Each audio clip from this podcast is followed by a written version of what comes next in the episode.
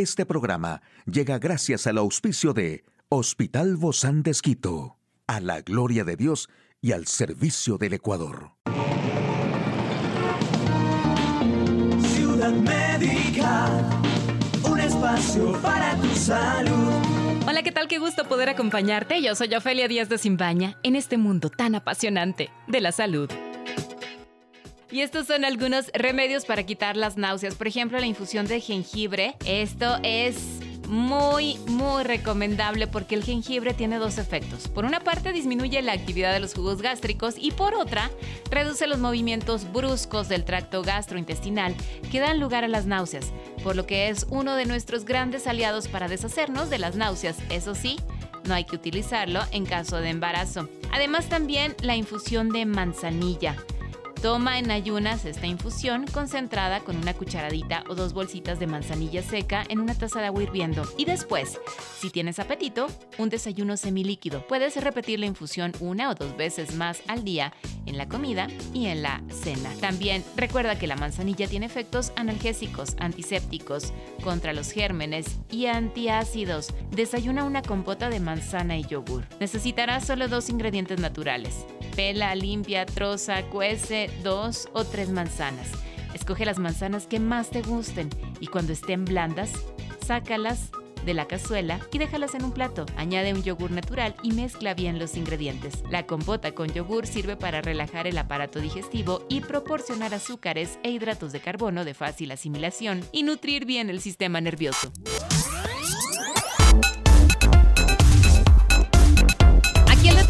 Información más actual en el campo de la salud, el déficit de vitamina D eleva un 78% el riesgo de desarrollar debilidad muscular. La escasez de helio amenaza los diagnósticos hospitalarios y solo el 5% de los adultos con problemas auditivos accede a los implantes cocleares en España.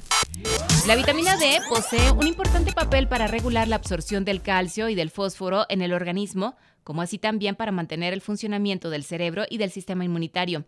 Y ahora investigadores de la Universidad Federal de Sao Carlos, en Brasil, y de la University College de Londres, en el Reino Unido, han desarrollado en esta sustancia también que se reduce un 78% el riesgo de padecer debilidad muscular. Pero debe explicarse a la gente que la insuficiencia y la deficiencia de vitamina D elevan el riesgo de desarrollar una pérdida de fuerza muscular.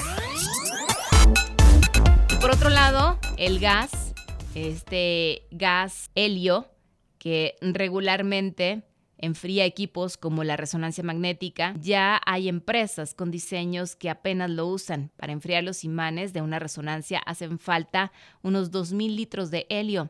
Los mayores recolectores de este elemento de la tabla periódica son Estados Unidos y Rusia.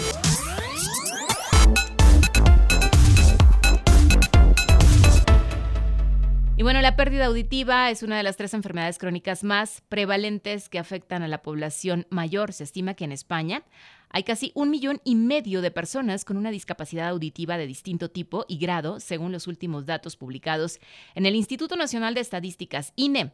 Los implantes cocleares se postulan como una de las soluciones más eficaces para recuperar la audición, ya que presentan un nivel de eficacia muy cercano al 100% y están indicados para casi todas las sorderas habituales. El problema es que en España solo el 5% de los candidatos adultos a llevar un implante coclear recibe ese tratamiento. La falta de conocimiento sobre los beneficios que aportan los implantes cocleares se debe, entre otros factores, a las carencias informativas en la cadena sanitaria que atiende a las personas con problemas auditivos.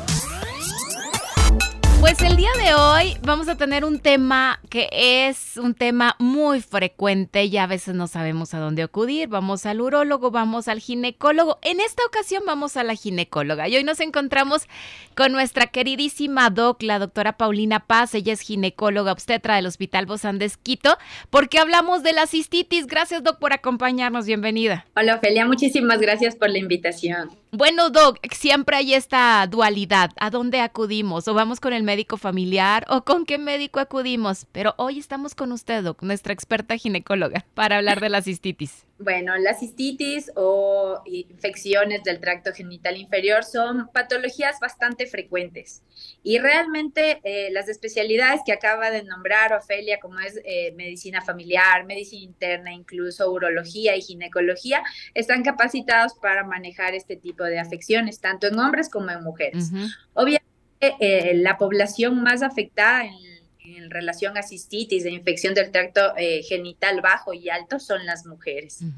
Y esto se da con más frecuencia casi siempre después de que vamos a la playa y que regresamos a veces con ciertas infecciones o que hay unas vacaciones con esos días donde, donde la playa yo no sé por qué siempre está relacionado con estos temas. Bueno, hay diferentes factores de riesgo para poder contraer una infección eh, de vías urinarias, ¿no?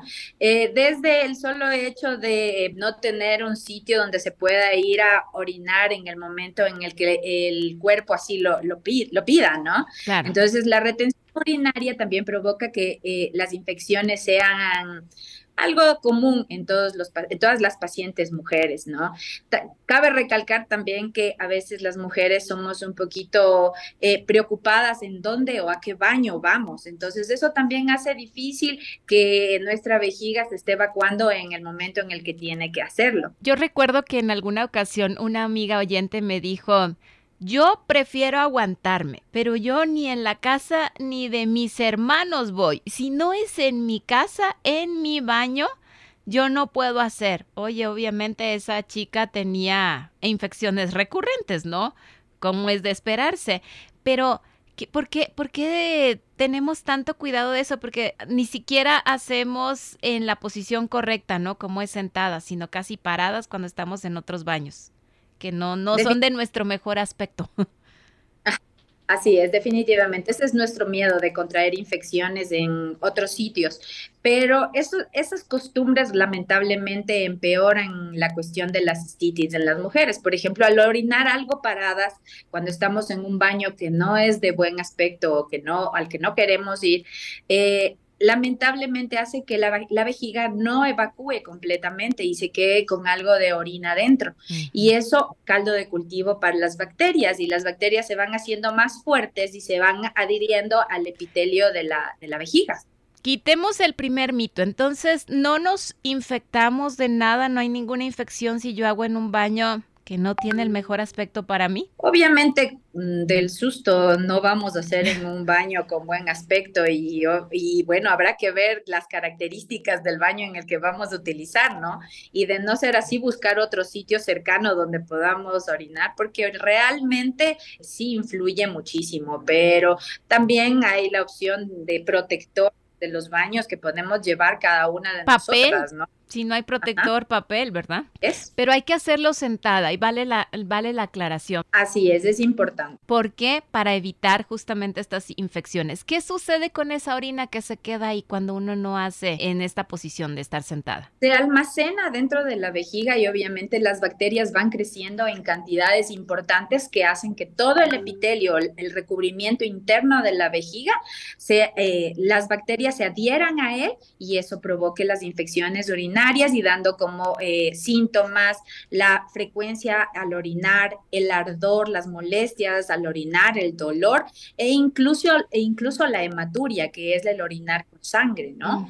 Que eso ya obviamente evidentemente grita que hay una infección de vías urinarias en la mayoría de ocasiones. Estamos hablando de ese proceso cuando da la cistitis. ¿En qué otras ocasiones también se da a esta cistitis? Existe un cuadro de cistitis que puede no ser catalogada o no puede ser causada por bacterias, pero obviamente eso ya es un diagnóstico de descarte y necesita un estudio mayor de la paciente. Obviamente los pacientes más frecuentes para este, este desarrollo de este proceso de inflamación de la vejiga son los diabéticos o los deprimidos, pero necesita un estudio mucho más a fondo del paciente. Oiga, Doc, y también cuando hay una técnica inadecuada de higiene, ¿verdad? Regularmente a partir de los gérmenes de la materia fecal. Así es. Lo que pasa es que especialmente en las mujeres, el, el, el aparato urinario y también la vagina y obviamente el aparato excretor están todos muy cerca.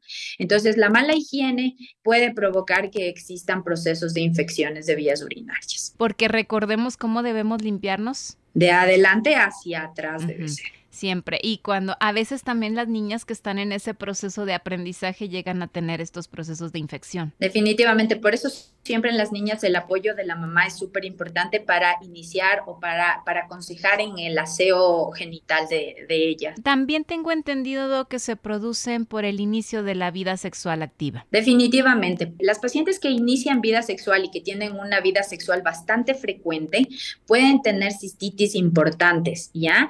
¿Por qué se produce porque las pacientes muchas veces después de la relación sexual no evacúan rápidamente la vejiga y esto hace que misma forma, ¿no? Es un círculo vicioso, se vuelve a retener la orina y nuevamente se produce una inflamación de la vejiga. Definitivamente esto de retener la orina vamos a tener consecuencias. Sí, realmente es un círculo vicioso cuando eso pasa. Entonces las pacientes no se terminan de curar porque no tienen una organización en, en las idas al baño. ¿Cuáles son los síntomas más frecuentes, Doc? Son dolor, dolor pélvico, dolor al orinar, ardor al orinar, frecuencia al orinar, las pacientes van, les pide ir, les llama al baño con muchísima, muchísima frecuencia y orinan muy poquito y con bastante desagrado, ardor, malestar, dolor. Y em, hematuria, que puede ser orina con sangre. Esos son los síntomas principales con los que se presenta la cistitis. ¿Es de fácil diagnóstico esto, Doc? O sea, rápidamente se sabe qué es lo que tiene o hay que hacer algún examen especial.